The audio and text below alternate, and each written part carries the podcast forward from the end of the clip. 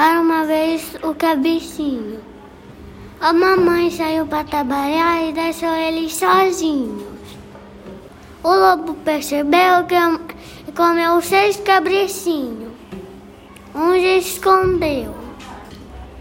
O cabecinho se escondeu, contou tudo para ela. Ela foi atrás do, do lobo para pegar o cabricinho. A mamãe abriu a barriga dele e abriu todos. Todos. Pegou todos. Voltaram para casa felizes.